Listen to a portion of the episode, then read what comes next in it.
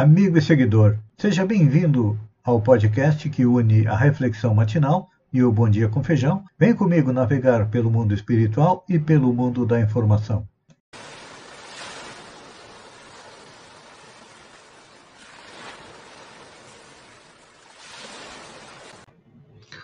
Olá, amigo e seguidor.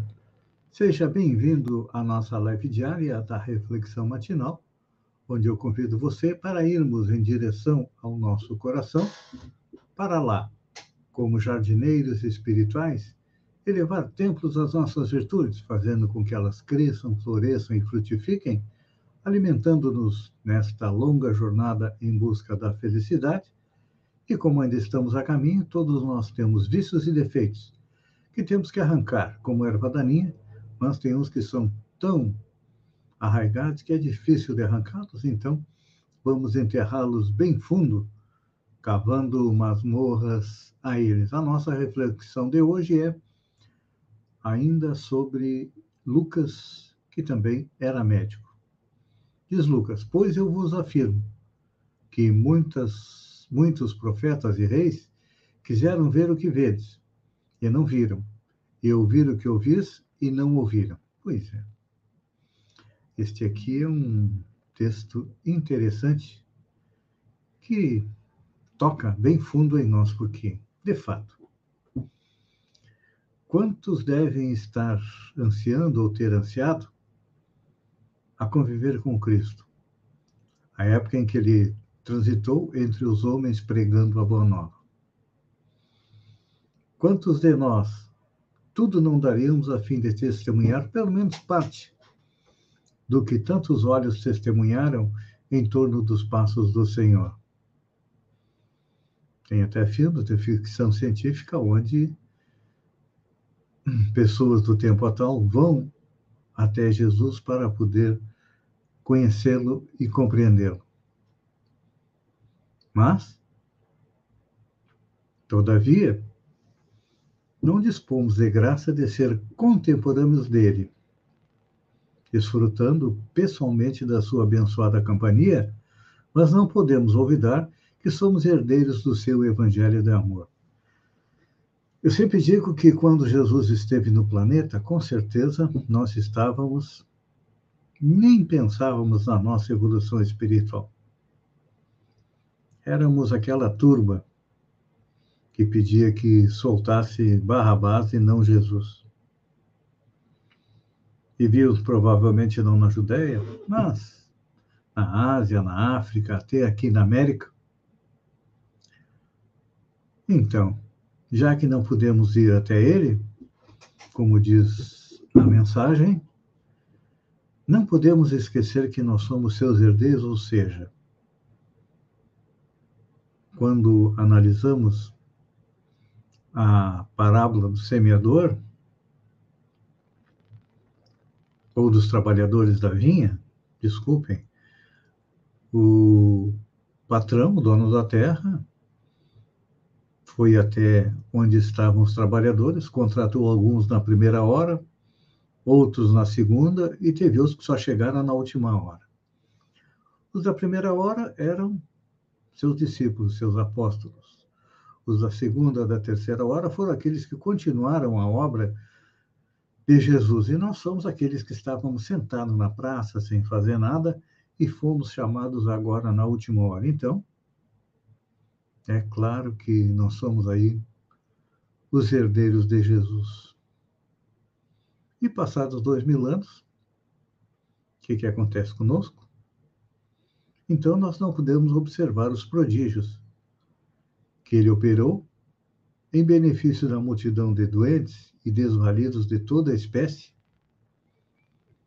naquela paisagem não tão árida como agora da Galileia, mais verdejante. É claro que tem diferença. Naquela época nós não tínhamos sistema de saúde que auxiliasse as pessoas. Então, Jesus teve que curar muitas pessoas para poder atestar que realmente era um espírito puro, muito mais evoluído do que nós, que tinha uma ciência, conhecia uma ciência superior, superior como nós conhecemos hoje. A manipulação dos fluidos e das energias, e dependendo das nossas intenções, podemos muito bem auxiliar as pessoas na hora do passe, quase que curando elas.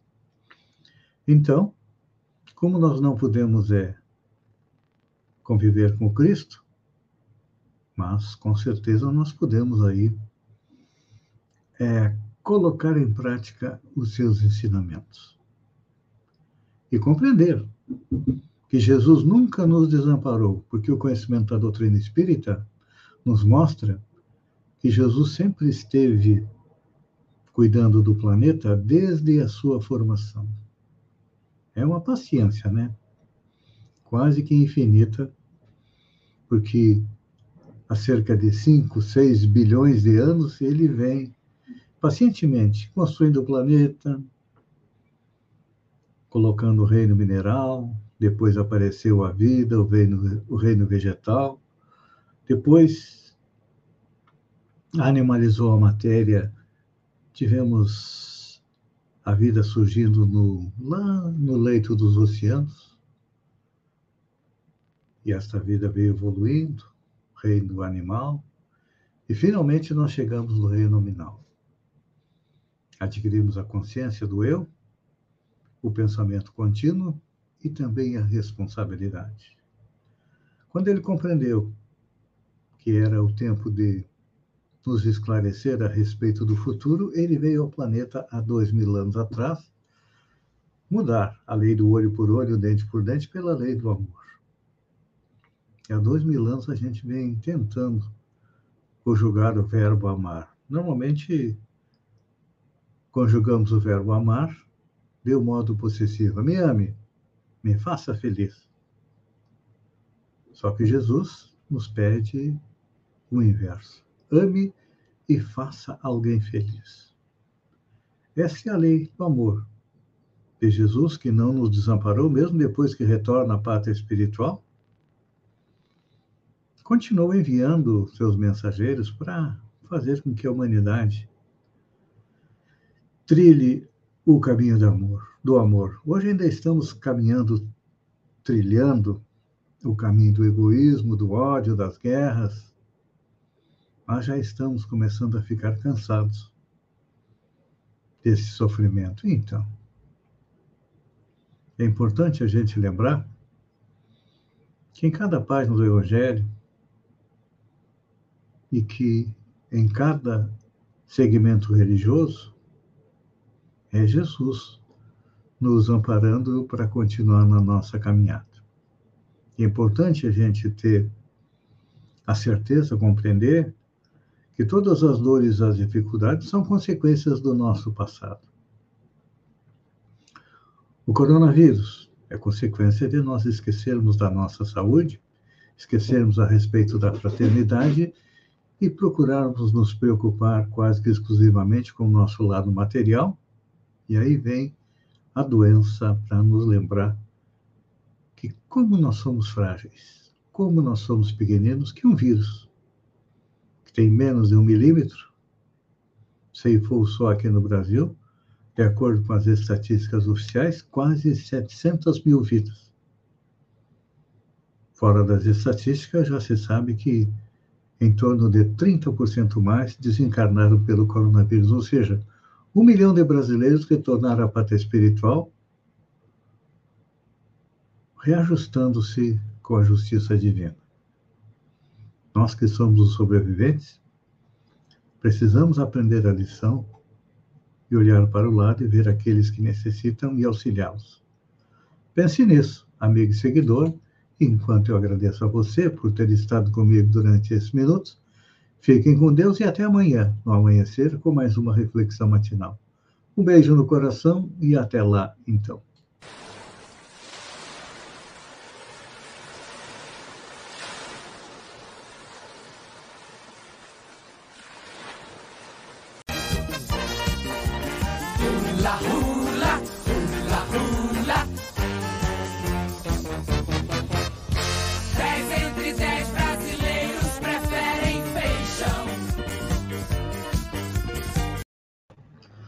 Olá, amigo e seguidor.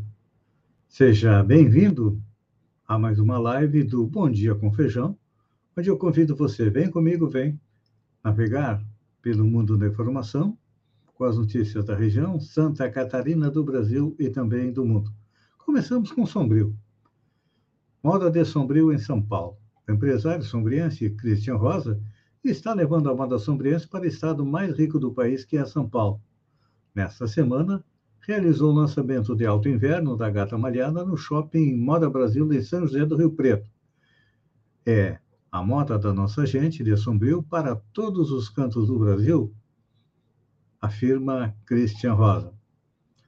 Rony Halp, nosso colunista do Jornal da Praia, de Praia, Praia Grande, não desculpem, de São João do Sul, é um dos pré-candidatos a prefeito pelo MDB do município e esteve presente na reunião onde Carlos Schwedini é, disponibilizou uma emenda de 200 mil reais para a agricultura de São João do Sul. Falando em emendas, os deputados estão tentando trocar emendas por votos. De olho nas eleições de outubro, os futuros candidatos estão com a mão aberta, distribuindo emendas e querem é, a retribuição em votos. Carlos Moisés, que é candidato à reeleição, veio para a região com os bolsos cheios. Esta semana, o deputado Volney Weber aterrissou na região, fazendo uma farta distribuição de emendas e pretende fazer um arrastão de votos no PMDB. Que iludido, vai na ONU. O resultado final é que ficamos quase sem representantes na Assembleia Legislativa, passamos aí três anos à míngua e no quarto ano vem um forasteiro e passa o rodo. Covid de volta no Rio Grande do Sul. É, nos últimos dias, as escolas de diferentes pontos do Rio Grande do Sul voltaram a registrar surtos de Covid, acarretando suspensão das aulas e das turmas afetadas em todo o estabelecimento. A Secretaria Estadual de Saúde informou, por meio de nota, que os casos registrados em escolas acompanham o aumento observado de forma geral na sociedade rio-grandense. A orientação da pasta é que, em caso de sintomas, deve ser analisado o isolamento e a utilização de máscaras. E aqui em Santa Catarina, também de olho é, no aumento de casos, a Secretaria de Estado da Saúde é, segue a aplicação da orientação do governo federal e autorizou a segunda dose de reforço para pessoas a partir de 60 anos em Santa Catarina. A única condição é ter tomado a dose anterior há pelo menos quatro meses. E a novidade aumenta a proteção do público, e chega em meio ao aumento recente de casos de Covid em Santa Catarina. Pelos números de quinta-feira, são mais de 8 mil pacientes ativos no estado. PR-101 é a rodovia federal com o maior número de acidentes no país, aponta Polícia Rodoviária Federal. A BR-101 em Santa Catarina é a estrada federal com o maior número de acidentes no país, segundo a nota referente a 2021 da Polícia Rodoviária Federal. A via que também é a que possui o maior número de feridos em ocorrências de trânsito e a sexta com o número de mortes.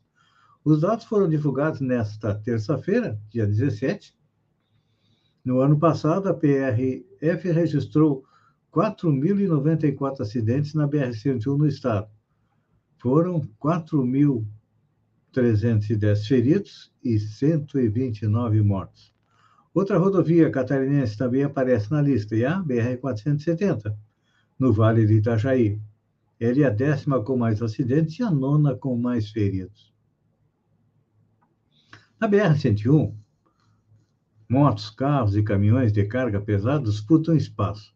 A rodovia corta Santa Catarina de norte a sul, passa por Joinville e pelas praias turísticas e pela capital.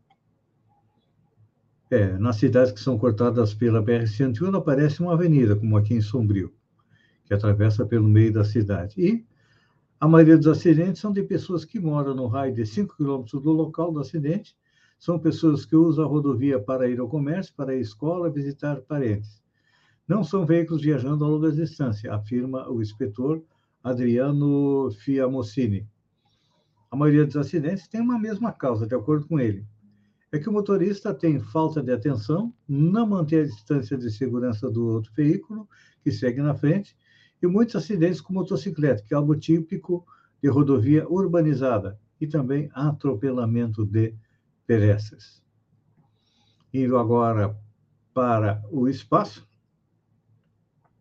OVNIs, as incomuns imagens de fenômenos aéreos inexplicáveis mostradas no Congresso dos Estados Unidos. É uma espécie de triângulo voador surge no céu dos Estados Unidos. Ela não parece ter nenhum sistema de propulsão. Pisca por um tempo e depois desaparece conforme capturado pelas imagens da visão noturna do Comando do Sistema Aéreo Naval.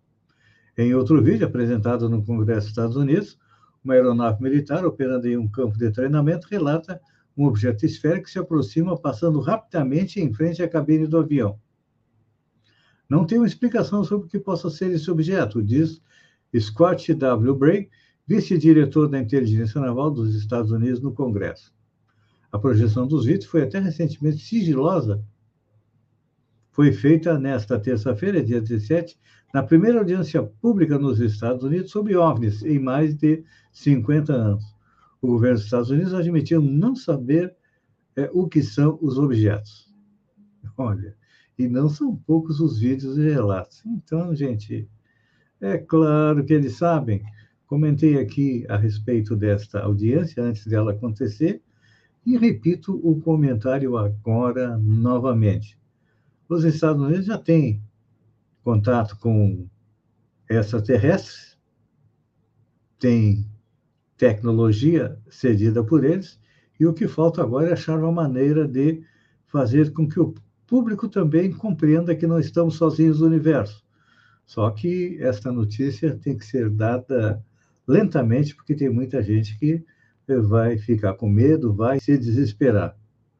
Porque as religiões, até pouco tempo, diziam que o homem era o único ser inteligente do universo. Aliás, para mim, é um dos mais burros do universo que ainda fica brigando com outros homens, enquanto que é, civilizações mais adiantadas do que a nossa, com certeza já chegaram à tão sonhada paz. TV aberta e por assinatura são responsáveis por 79% do tempo de consumo dentro de casa. As emissoras de TV linear, as abertas e por assinatura, a cabo ou satélite, são responsáveis por 79% do tempo de consumo dentro de casa, conforme aponta o Inside Video 2022, estudo feito pelo Cantar Ibope Media. Os serviços de streaming ficam com a fatia restante, 21%. As informações são do painel 2.0, tecnologia de medição de audiência, que reúne dados da Focal Meter, instalado no roteador dos domicílios, medindo o tráfego da internet e também que identifica quais os canais de TV que estão sendo é, utilizados, estão sendo vistos. Então, segundo o estudo, em 2021, 205.876.165 pessoas assistiram a canais de TV aberta e a Pay TV, o que indica que as emissoras de TV linear mantêm um grande alcance no território brasileiro. O tempo médio, o gasto diário, à frente da tela, ficou em 5 horas e 37 minutos. Isso é consequência, desculpem, do fato das TVs oferecerem maior programação ampla. E é importante saber o que, que as pessoas assistem. 25% de todo o tempo dedicado à TV é assistido no jornalismo. O ranking ainda aponta outras preferências como consumo de novelas, 18% do tempo, programas de auditório, 9%, e reality shows, 4%. No streaming, de acordo com os dados, as plataformas online ganham espaço no país que se refere ao consumo de vídeo, com destaque para dois modelos, empresas gratuitas e financiadas por publicidade que atingem 58% das pessoas por mês, e serviços financiados por assinaturas de usuário que alcançam 42%. Então, as pessoas estão preferindo os canais de TV de streaming abertos. Amigo seguidor, Eu agradeço a você por ter estado comigo durante esses minutos. Um bom final de semana, por favor. É, se beber, não dirija. Nossa BR-101 é um exemplo, a, cidade, a rodovia mais acidentada do país. E como a Covid está voltando, se sair, se não usar máscara, mantenha uma distância das outras pessoas. Fiquem com Deus e até segunda-feira com mais um Bom Dia com Feijão. Um beijo no coração e até lá, então.